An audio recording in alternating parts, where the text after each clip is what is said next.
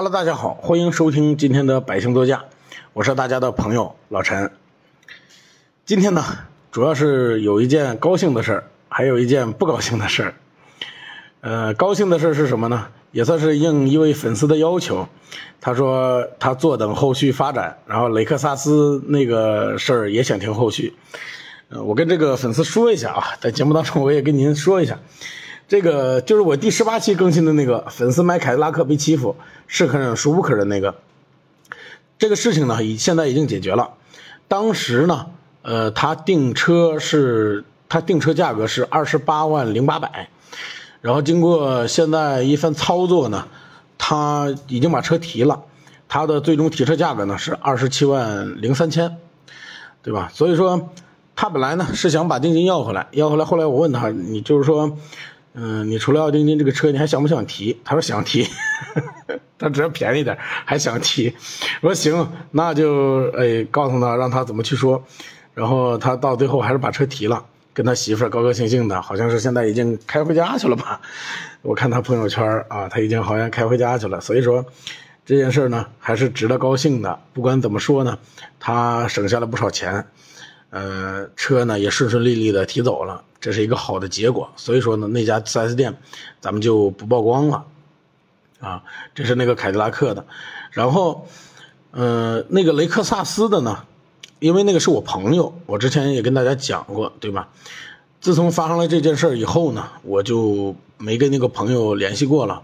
现在至于他开的什么车，雷克萨斯 ES 提没提，还有，嗯。他的近况如何，我都没问，因为这件事呢，说真的，也挺让我伤心的。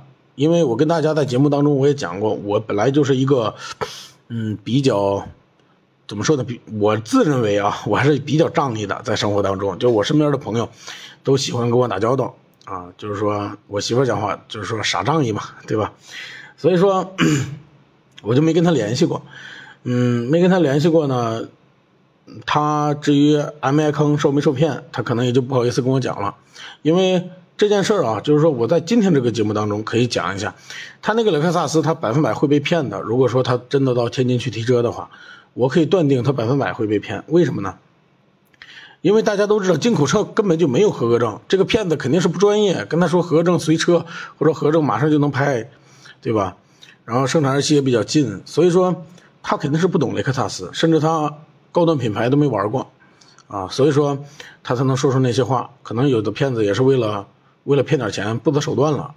这个你们不要，有的人可能啊，我说到这儿，有的人可能感觉不可思议啊，说你这说的骗子这么轻松，呃，骗子这么多吗？我可以跟大家讲啊，骗子真的是挺多的。嗯，我们今天还被骗了啊，你知道吧？我们今天还被骗了，骗了，嗯，骗了两千块钱，但是也没关系。啊，这个都无所谓，这个我就不展开细说了。但是呢，我可以提醒大家，身边的骗子还是比较多的。我这里所说的骗子，不仅仅是直接骗你钱，他给你玩套路，然后到最后让你花更多的钱去提这台车。这种情况他不是没有啊。我们身边，因为我们在这个圈子里边，我们知道这个圈子里边都是什么样的人。现在呢，尤其是这个月，呃，这个汽车行业呢，就是汽车销售行业呢，不是特别好，因为。呃，现在缺芯片嘛，然后很多车都没有，他车少，对吧？买车的人又那么多，所以说大家都很暴躁，而且都比较生意不好吧？就可以可以简单概括，就是生意不好，大家生意都不好。那生意都不好，肯定势必就会冒出来一些人，想一些其他的办法挣钱，对吧？所以说套路跟骗子比以前都多，这个也是汽车销售行业就是这样，没办法。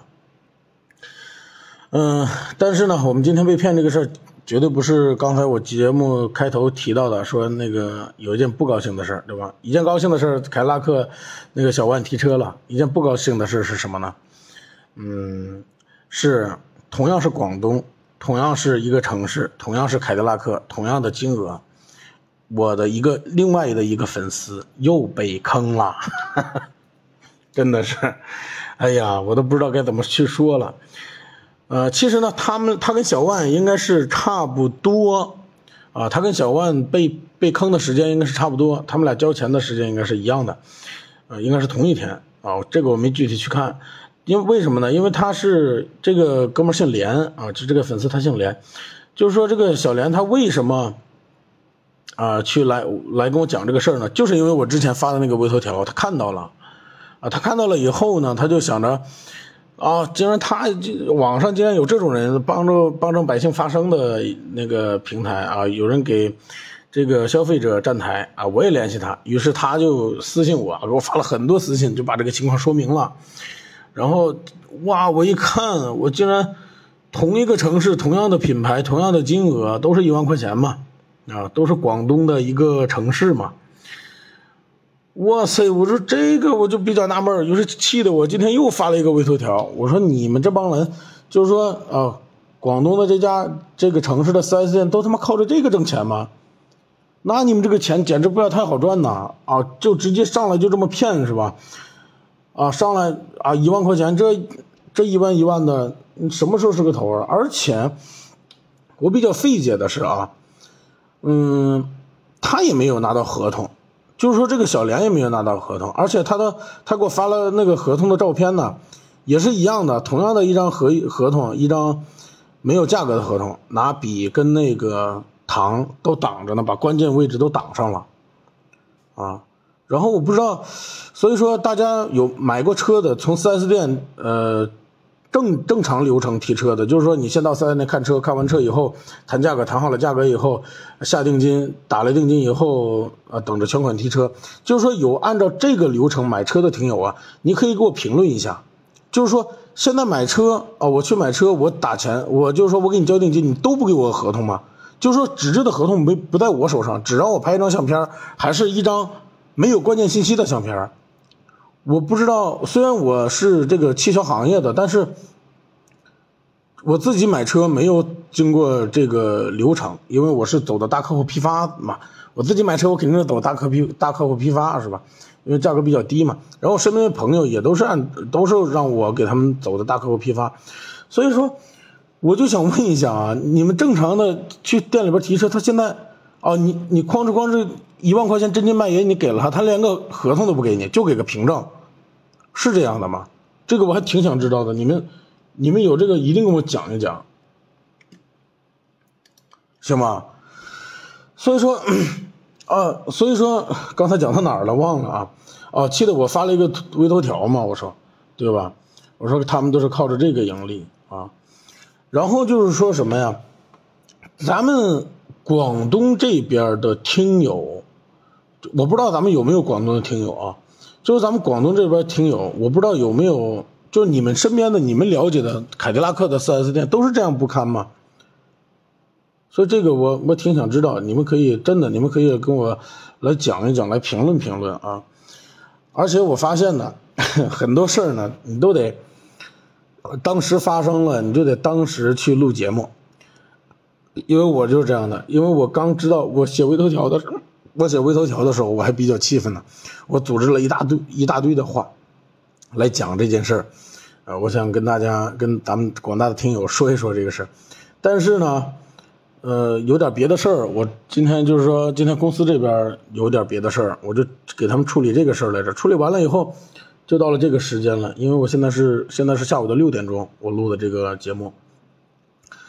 到了下午六点钟，我发现啊，我竟然没有那么多话了，而且没有那么生气了。所以说，要想保持状态，我就发现一个录节目的窍门嘛。要想保持状态，你就得发生了这件事，第一时间去把它录好。啊，所以说被耽误不行啊，而且现在我已经有点不知道自己该说点什么了。那就接着往下说，这个就是咱们这个小莲的事儿吧。他订了车以后，呃，需要声明的是啊，他订了车以后啊，其实他有责任，他有什么责任呢？是他他是因为自身的原因订完车以后导致不能提了，就是说他的预算他的钱出了一些问题，就是说我突然发现，哎呦，我这个钱不能提车。就是我当时，订车的时候都想好了，但是突然发生点别的事，导致我这个钱呢就不够了，所以说我先不提车。嗯，他不提车呢，本来这件事儿不提车我是支持的，就是说你这个定金啊，要是因为他纯他个人原因，那都可以商量嘛，你可以跟他们去讲，你少退我一点嘛，对吧？因为毕竟是我的责任，对吧？我跟你签了合同，但是，嗯，我不提车了，不提车，你你少退我一点呗，你退我九千或者退我八千都行，对吧？但是让我气愤的是，小莲给我把这件事的过程都讲了讲啊，讲了很多。他讲就是刚开始跟店里边沟通的不是很顺畅，店里边就一副高高在上的样子，就感觉自己很牛逼。然后因为确实现在车都比较缺嘛，对吧？客户又比较多，所以说他牛也有他牛的一点点资本。但是你毕竟是一个服务行业，对吧？你就是一个汽车销售呗，你有什么牛的呢？然后你就算不退，你就跟人讲呗。好，他就很趾高气昂的那意思，就是说就是退不了，退不了。然后小莲就说呀，不对呀，你之前咱们我交钱的时候，你告诉我能退啊。大家知道这是关键啊，他真的是讲过这个这个话，说当时能退，然后合同上也写着呢可以退。然后呢？这家这个销售顾问说了一句什么呢？说那个啊，说现在我就是不想履行这个合约了啊，你知道吧？就是说我这个合约我就不想履行了。然后气的，反正也说了不少的话，气的这个咱们这个小莲呢，当时就报警了，因为大家知道第一时间就是报警嘛，闹腾嘛。可是呢，警察来了以后，警察问他说：“你这个钱能不能退？”你知道人家销售啊，特别无所谓啊，特别趾高气昂的说：“不退，就俩字儿。”说完就走，人家就这么牛逼，知道吧？所以说，这是一家集团店啊，这是一家集团店。所以说呀，现在，呃，小万听完这个以后就很生气，然后他看到了我发的微头条，他就赶紧来找我了。他说他发现别人也发生了同样的事情，还跟他在同一个城市，然后他，呃，就赶紧 过来跟我讲，对吧？希望我能帮到他。然后呢，我就正常安排他走我们之前的流程。我之前在节目当中给大家介绍过，对吧？就是说啊，四零零投诉，还有那个幺二三幺五全国监督平台嘛，就是说，呃，市场监督局嘛，说白了就是，对吧？然后呢，呃，他也跟我讲了讲他投诉的就是一些细节，所以我最终才录这期节目，是为什么呢？啊，就是说。我们我发现啊，很多人，4S 店他是抓住他为什么敢这么趾高气扬？首先是因为他有实力，他的综合实力很强，他各个方面打点的都很好，所以说一般的小事情不会不会他们不会受到为难，因为每家 4S 店都是在当地的纳税大户，这是毋庸置疑的。嗯，所以一般小事情呢，他们都不怕。嗯，这是一方面，还有一方面是我发现什么呢？我发现啊，之所以很多人打400电话没有用。是因为你根本你把他呀，就是说你给这个你打这个四零零电话，你根本就没有达到投诉的目的。因为四零零电话啊，厂咱们厂家的客这个客服电话，就是说它的四零零电话呢是一个客服电话，它是兼具多种功能的。比如说啊，我给大家打个比方，比如说你不知道你这你要订购的这台这台车，呃，多少公里该保养一次，你不知道这个事事儿，你也可以打四零零电话。就是你车在使用当中啊，你发生一些什么问题，然后你没联系这个销售顾问，你也可以打四零零电话，它是一个客服电话，它可不是专门的投诉电话，这个大家能理解吧？能听明白吧？就是说呀，你如果想投诉，你一定上来你就表达出来你的投诉意愿，上来你就说，哎，你好，我要投诉广东什么什么城市什么什么 4S 店啊，最好能精确到个人。对吧？就是我要投诉，因为你只要说了说我要啊，你很郑重其事的跟他讲了我要投诉哪一家四 S 店，这个客服呢，他只是一个接线员嘛，他就会按照投诉的这个流程来开始走。可是呢，你如果上来你也说不清你要干啥，然后你就开始讲你这件事儿啊，上来你就讲事情，讲完了以后，人家就感觉你是你们有纠纷呗，你们有纠纷我来联系一下四 S 店，然后让四 S 店联系你，你们自己协调呗，他就会走这个路线。这个你能听明白吧？所以说，咱们上来，如果你想投诉一家店，你一定上来你就表达出来，啊，哎，你好，我要投诉，投诉谁？投诉谁谁谁啊？哪一家？什么城市？什么什么 4S 店？啊，你一定把它写明白，让他帮你记录。你不要为难他，你不要跟他去吵。你说啊，我凭什么呀？你们凯迪拉克怎么怎么着啊？如果就是大家都是换位思考，如果你是接线员，如果你是这个态度，你他会给你好好处理吗？对吧？就是这个意思。他只是一个小小的接线员，拿工资的啊，而而且他的工资也特别高不了，对吧？他只是一个客服嘛，甚至于有的厂家的那个接线员都是第三方啊，都是第三方公司，所以说，咱们这边呢，你跟他讲的时候，你一定跟跟他表达明确，然后呢，把你的事情都说明白，把你的合同什么的都准备好放在手边啊，然后你开始投诉，这是有效投诉。因为我发现咱们有太多的人进行一个无效投诉了，知道吧？所以说 这一点就很关键。咱们的这个小莲呢，由于他是一个人民教师，其实我今天还比较感慨，就是说什么呢？哎呀，因为我身在汽车汽车行业，嗯，我知道这个行业里边都是一些什么人。嗯，一个小小的老师，你想啊。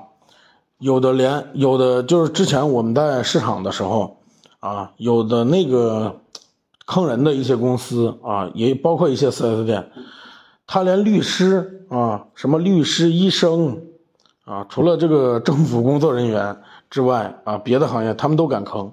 你想想，更何况一个小小的人民教师呢？一个小小的人民教师，他又有什么社会资源能够调动，不被一家 4S 店所欺负呢？真的，他的实力是不对等的。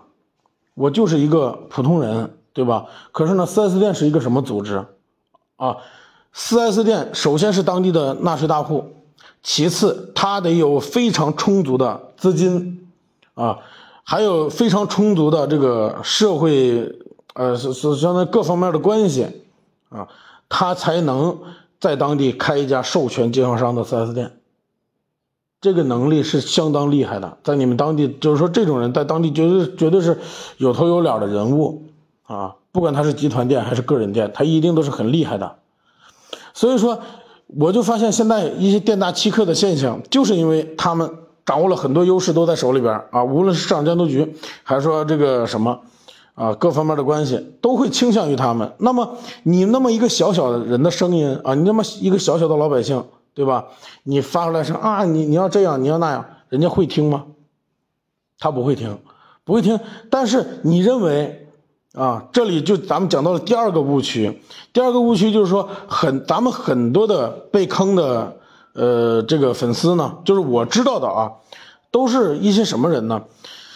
他认为都是说白了吧，都是嗯，都是比较遵纪守法的人，都是好人。对吧？他才会去被坑，就是说，嗯，他认为呢，我打一个报警电话，或者说我打一个投诉电话，或者我打市场热线，或者我打市场监督局的电话，我打一个，然后他们就应该啊，就会有专人给我负责到底，这就是一个最大的误区，知道吧？呃，4S 店呢，你说你厂家投诉，他有没有压力？我告诉你啊，你没准打市场监督局电话，他没压力；你打市场热线，他没压力。但是你打厂家四零零电话，他一定会给他造成压力的。为什么？因为你投诉完了以后，邮件马上就就到店里了。那么你是一个销售，你是一个销售顾问，那么你的经理知道这件事了以后，你想想你的经理，他会不管这件事吗？他一定会管。但是呢，销售经理都非常聪明，因为他跟他手下的兄弟们关系都非常好嘛，对吧？他他就会压着这件事，压着这件事呢，造成一种，哎，你看你投诉了也没用。造成一种这种假象，让你知难而退，而百分之九十九的人呢，这个时候就知难而退了，就认为啊，嗯，他就妥协了，他就认为啊，哎，我打我打了这么多电话都没有用啊，没人管我呀，对吧？没人管我，那我最后到最后肯定是跟他妥协，但是不是这样的？我跟你讲，他只是在顶着他的压力。你作为一个被侵权的人，就是说你的消费者权权利啊被侵害了。这个时候，你如果想维护你的权利，那么你一定要做一个会哭的孩子。什么叫做会哭的孩子？咱们俗话说得好，会哭的孩子有奶吃。同样是，咱们俩如果说去店里边订车，他把我坑了，然后把你也坑了，我告诉你，我绝对能把钱要回来，你绝对不能，对吧？就是这个道理。为什么呢？那我有什么呢？我跟你们比起来，我有什么呢？我什么都没有。只是我是这个性格，那我的血汗钱你凭什么不给我？所以说我会不断的打电话，不断的投诉。这里咱们简单的方法就是说，你好，我知道了，我打四零零电话有用，你只是在扛着压力。那么我下一件事我就要做什么呀？我就要不断的投诉，啊，我就天天早晨起来，一到工作时间，我先打一个投诉电话，然后我就先把我这个事情 给你讲一讲。我现在有有他们把我坑的有多惨，他的态度有多嚣张啊，他们多给你们凯迪拉克丢人，对吧？你就通过这三三个方面，你就开始不断的给他讲，不断的给他讲，因为他接线员也会换。他不见得你啊，刚才你打电话是这个接线员，到到一会儿还是那个接线员，那不可能的。你你可能他会换人，换了人，但是你的电话有记录，你的电话一进他们系统，他马上就能看得到啊，呃哪哪哪的谁谁谁什么什么时时间投诉过，对吧？你这个我是有经验的，我为什么有经验啊？就是说之前 这说出来也不怕大家笑话啊，之前我这儿呢有一个就是我们团队里边。呃，因为刚开始扩大业务，然后招聘进来一个小伙伴儿，这个小伙伴儿呢，嗯，来了以后，他一共上了三天班啊。之前呢就跟他讲过，就签劳动合同的时候就跟他讲过，说那个你就是说你来了，你三天就是说你上这三天班啊，如果说你主动辞职了，因为你试用期都没过呢，你要主动辞职了，那你这个薪资呢是只有百分之七十，给你划算成天，然后你只有百分之七十。然后呢，是正正常哪号发工资，然后就哪号一起发给你。但是这个小伙伴不知道什么原因干了三天，然后跟我们的当时这个主管呢闹了点矛盾啊，就是说他不是先闹的矛盾啊，他想想走啊，他说我现在就要走，然后你现在就得给我开钱，跟我们这个主管说你现在就得掏出钱来给我，就这种人 说了大家可能不信，你们感觉没这种人对吧？然后呢？呃，我们这个主管感觉，哇塞，这个人简直不可理喻，你赶紧走吧，你就别不要，呃，纠缠了，你就赶紧走吧。他主管说了这个话以后呢，咱们这个小哥们他以为，呃，公司要差他钱啊，可能这三天工资就不给了，对吧？所以说他就很气恼啊，很气恼，他就很气愤的离开了公司，让让这个主管等着，然后他就走了，走了，他做了一件什么事儿？我后来我感觉他这件事做的真的是太绝了。他第一反应是到劳动局啊，因为没给他钱嘛，对吧？的因为的确是没给他，然后他到劳动局，他到劳动局呢，把我们公司就告了，说那个呃，他们不开公司，他们不开那个工资。劳动局呢，每天要接到大量的这种投诉，劳动局心说几天的工资，三天工资，哎呀，就认为这个事儿不重要。这个我跟我没跟大家危言耸听，真的，你去了以后，他不见得你认为这个事儿挺大，但是在人家眼里，你这个事儿不大。他们不会优先给你解决的，因为人家也很忙，对吧？结果呢，没什么用，他就感觉没什么用。哇塞，找劳动局也没什么用。好，他就开始在那儿转转，就开始找他们局长办公室啊，然后学嘛他们局长的车，他就做这件事。然后每天他都到劳动局去，只要看到他们局长，就开始拦他们局长的车，然后到他们呃局长的那个办公室去敲门，告诉我啊。说哪个哪个公司啊没给我钱，差差三天工资，真的，他去了，连着去了至少一个礼拜，知道吧？连着他去了一个礼拜，然后啊，劳动局的就不干了，直接啊就把电话调出来，直接给我打的电话，说你们公司啊有没有一个叫什么什么人的？啊，我说有啊，什么情况？然后他说你是不是没给人开工资？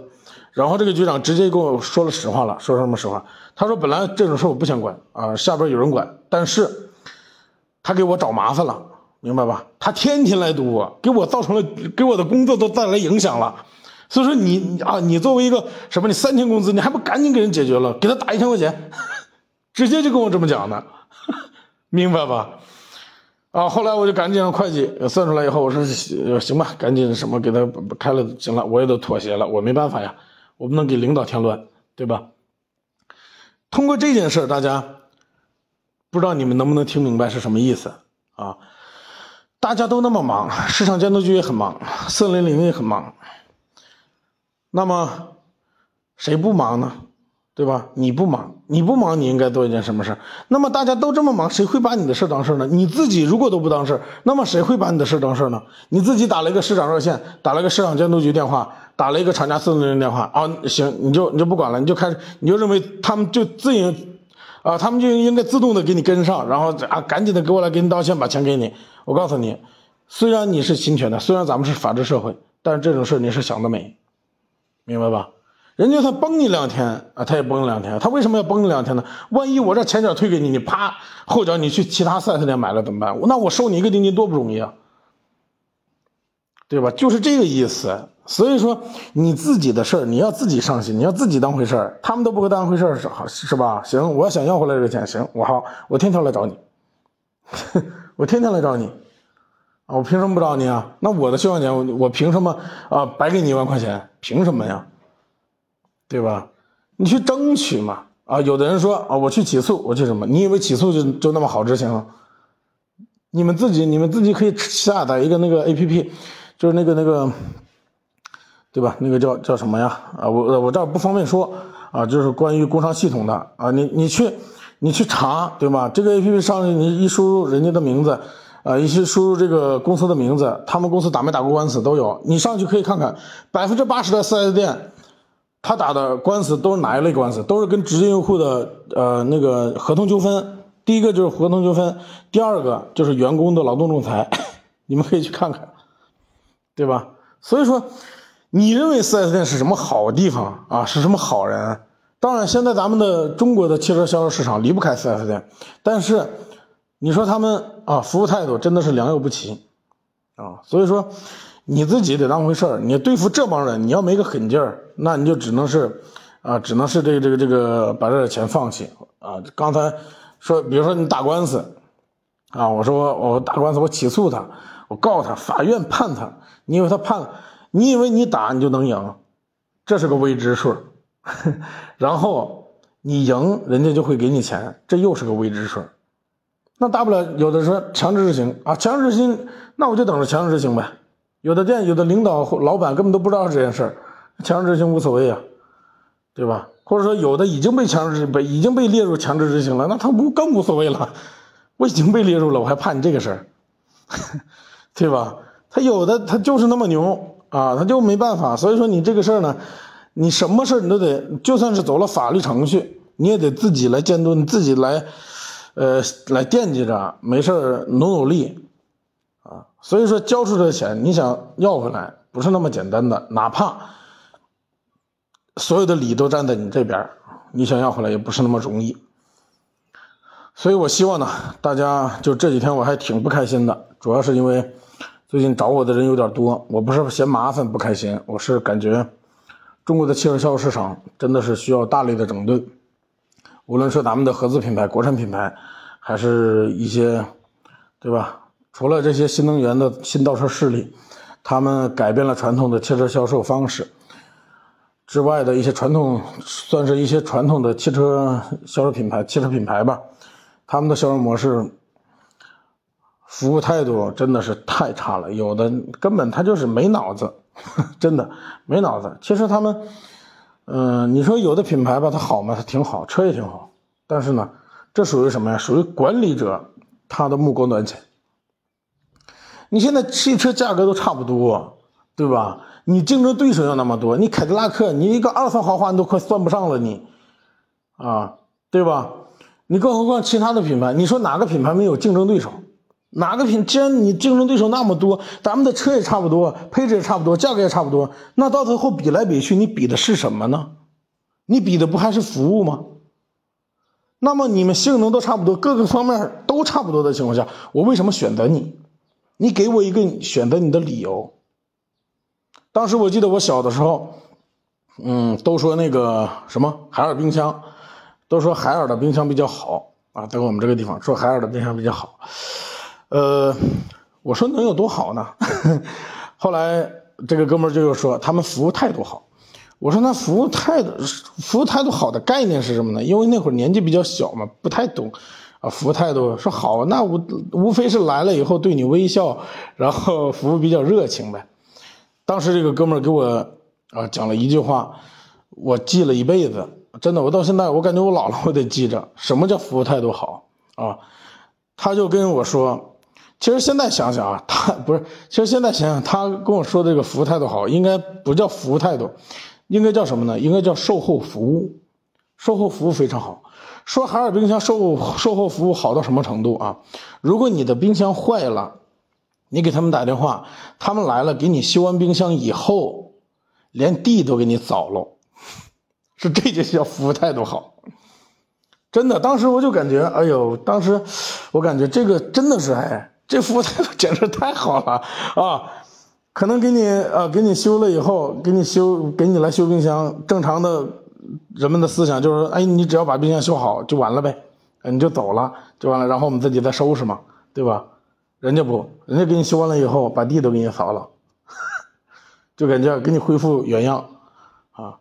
真的是当时那个社会啊，我就感觉稍微你比别人多做一点点，啊，你就能扬名立万了。所以说现在汽车销售也是，你说所有的都差不多，买一台车啊，你说你去买车，买车的过程当中，无论是售前还是售后，其实现在最重要的什么？最重要的还是服务嘛。你服以前叫做什么？以前叫做卖方市场。啊，现在可能短期内现在也是卖方市场。什么叫卖方市场？买车的比啊，就是说车比买车的要少，对吧？就说什么呀？货多啊，货少，但是卖买想买的人很多，对吧？这叫供不应求，那么就是卖方市场。我现在那那以前就是卖方市场，卖方市场是什么呀？我就那么几款车。啊，现在中国你可选的，你比如说咱们八十年代、七十年代，你你在北你在中国想想买车，你你想选的就那么几个品牌，就那么几个车型，你爱买不买？这叫做卖方市场，对吧？所以说价格很贵。当时的一个捷达网多少钱？二十万，对吧？你现在二十万你能买什么车了？那后来啊，竞争比较充分了，啊，大家各个车企都冒出来了，国产车也崛起了，那行价格开始下沉。那以前你想过吗？啊，你花二十多万，你买个奔驰，你想过吗？买个宝马，买个奥迪，你敢想吗？以前，你不管说现在车它它有没有变化，但是你是不是豪华品牌？